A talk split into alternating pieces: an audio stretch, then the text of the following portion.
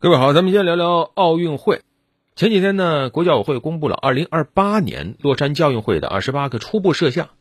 这回呢，最让大家关注的就是三个传统项目——举重、拳击、现代五项没有列在里面啊。当然，奥委会呢，说了一下，说这三个项目呢不一定就一定没有，没准还能回到奥运会，但目前来看是不行啊。要看这三个项目这几年自己的表现怎么样。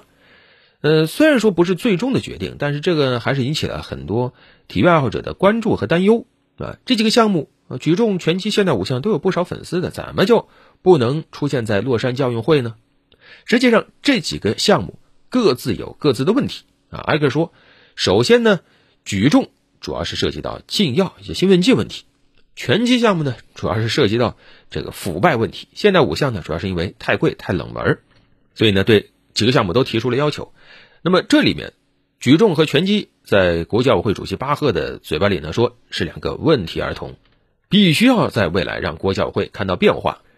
比如说，针对国际举联，说你的这个管理层必须证明你们在遵守规章制度，还有运动文化方面有所改观，必须妥善处理过往的兴奋剂事件，确保反兴奋剂计划完整、稳健、独立等等。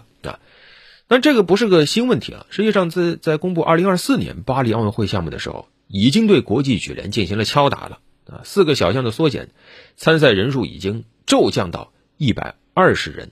本身国际举联平常内部啊就是老是内讧，夸张的时候啊曾经出现过三天连换三位主席啊，把人都看呆了，说里面内斗成什么样了？就这样一个状况啊，能够留在巴黎奥运会。有一些举重项目已经算是不幸里的万幸了啊！这能怪谁呢？呃，首先得说，过去的几届奥运会里，举重确实是禁药的重灾区，好几个这种复检呈阳性的案例。去年十月，世界反兴奋剂机构调查发现，有六个国家或地区十八名举重运动员利用他人冒名顶替提供尿样，用这种方式来逃避兴奋剂检测。那有什么好说？这一定是心虚嘛？你像中亚啊，有几个国家啊，他的举重运动员复检后就直接被查出了兴奋剂阳性，其中像哈萨克斯坦等国，那还有奥运奖牌的获得者呢。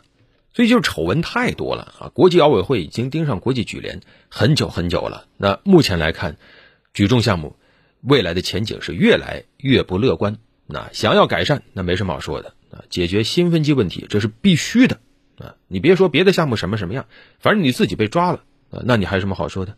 真的是很坑人的啊！尤其像咱们国家，我们举重是强项啊，真的是被他连累了。那还有呢，就是拳击啊。对于拳击呢，呃，国际奥委会的态度是，这个机构要解除外界关于他管理财政透明和可持续性以及裁判问题的担忧啊。说什么呢？就是你这个项目被你玩的太脏了。这么些年，不少奥运会拳击都传出了什么受贿呀、操纵比赛呀等等丑闻。还是挺可惜的，因为拳击其实是奥运会最古老、最有代表性的传统项目之一。从一九零四年奥运会开始，拳击就一直是正式比赛项目，而且国际拳联呢也是目前啊成员最多的国际单项体育组织之一啊。然后呢，不少国际拳联主席也都曾经是国际奥委会的委员。但是呢，这些年不少拳击比赛啊，确实让人看的看不懂。你像二零一六年，当时。里约奥运会国际拳联就爆出了好几起裁判收受贿赂、判罚不公的丑闻。你像当时中国选手吕斌，就是非常明显的一个受害者啊，是一个夺冠热门、完全占据比赛主导的情况下，结果硬是被判输了啊，输给了肯尼亚的一个运动员，止步八强，当时引起了巨大的争议。吕斌后来发了个微博说：“裁判偷走了我的梦想，看的人多心酸呢。”然后，东京奥运会的拳击赛场上也是出现了好几次的这个争议。你像中国选手胡建关，当时在对阵日本选手田中亮明的时候，好几次啊，那个日本选手都有疑似犯规动作，但是裁判都没有判罚。最后，胡建关被打伤了，遗憾落败，无缘前八啊。后来，胡建关也表示输的是心有不甘，也很无奈。对于过程、对手对裁判的判罚表示不满。之前，国际拳联还宣布要对。这个里约奥运会拳击赛事的全部裁判竞赛进行调查啊！你说这里面得有多大的问题啊？包括这个国际拳联主席也是引发争议。一度这个乌兹别克斯坦的富豪拉希莫夫说是当选了国际拳联主席。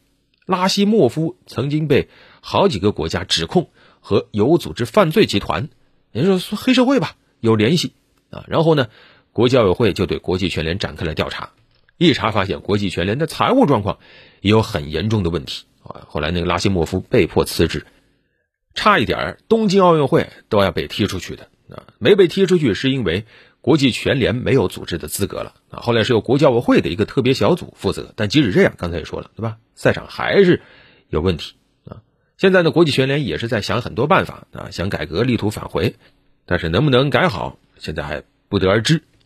至于现代五项呢，那它的性质呢，跟举重、拳击还不太一样啊。目前现代五项主要是被国际奥委会认为你现在太没有吸引力了。啊，你现在整这个码数，对吧？过于复杂，然后呢，比赛成本也太高了，啊，必须要显著的改善，不然你这个比赛表现力啊会不行的啊，也没有太多人看，更别说有多少人能参与了。所以呢，列了个时间表，现在来算呢，这个三个奥运传统项目都给他留了十八个月时间进行整改，啊，还有机会回到正式项目的行列里，但是呢，还需要反复的讨论。另外还有个事儿啊，虽然这次国脚会没说。但是呢，有一个项目，那就是男子足球啊。男子足球呢，依然还在奥运会的名单里面。但是呢，现在有一个问题，就是奥运会啊，很可能会跟世界杯产生一个冲突。因为国际足联提出了一个争议的提案，就是未来啊，世界杯从每四年办一次，要变成每两年办一次。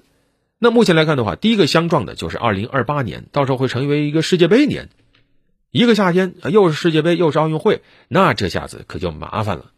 如果说奥运会有些项目还挺有吸引力的，那奥运会的男足比赛那算是彻底被世界杯给压过去了。本身奥运会男足比赛关注度就非常有限，所以这个也是目前奥委会和国际足联需要反复讨论的一个事情。